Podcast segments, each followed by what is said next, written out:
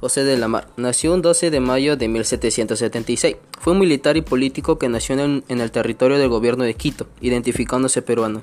Llegó a ser presidente del Perú en dos ocasiones, primero durante los años de 1822 a 1823, como jefe de una junta gubernativa, y después entre los años 1827 y 1829, como presidente constitucional.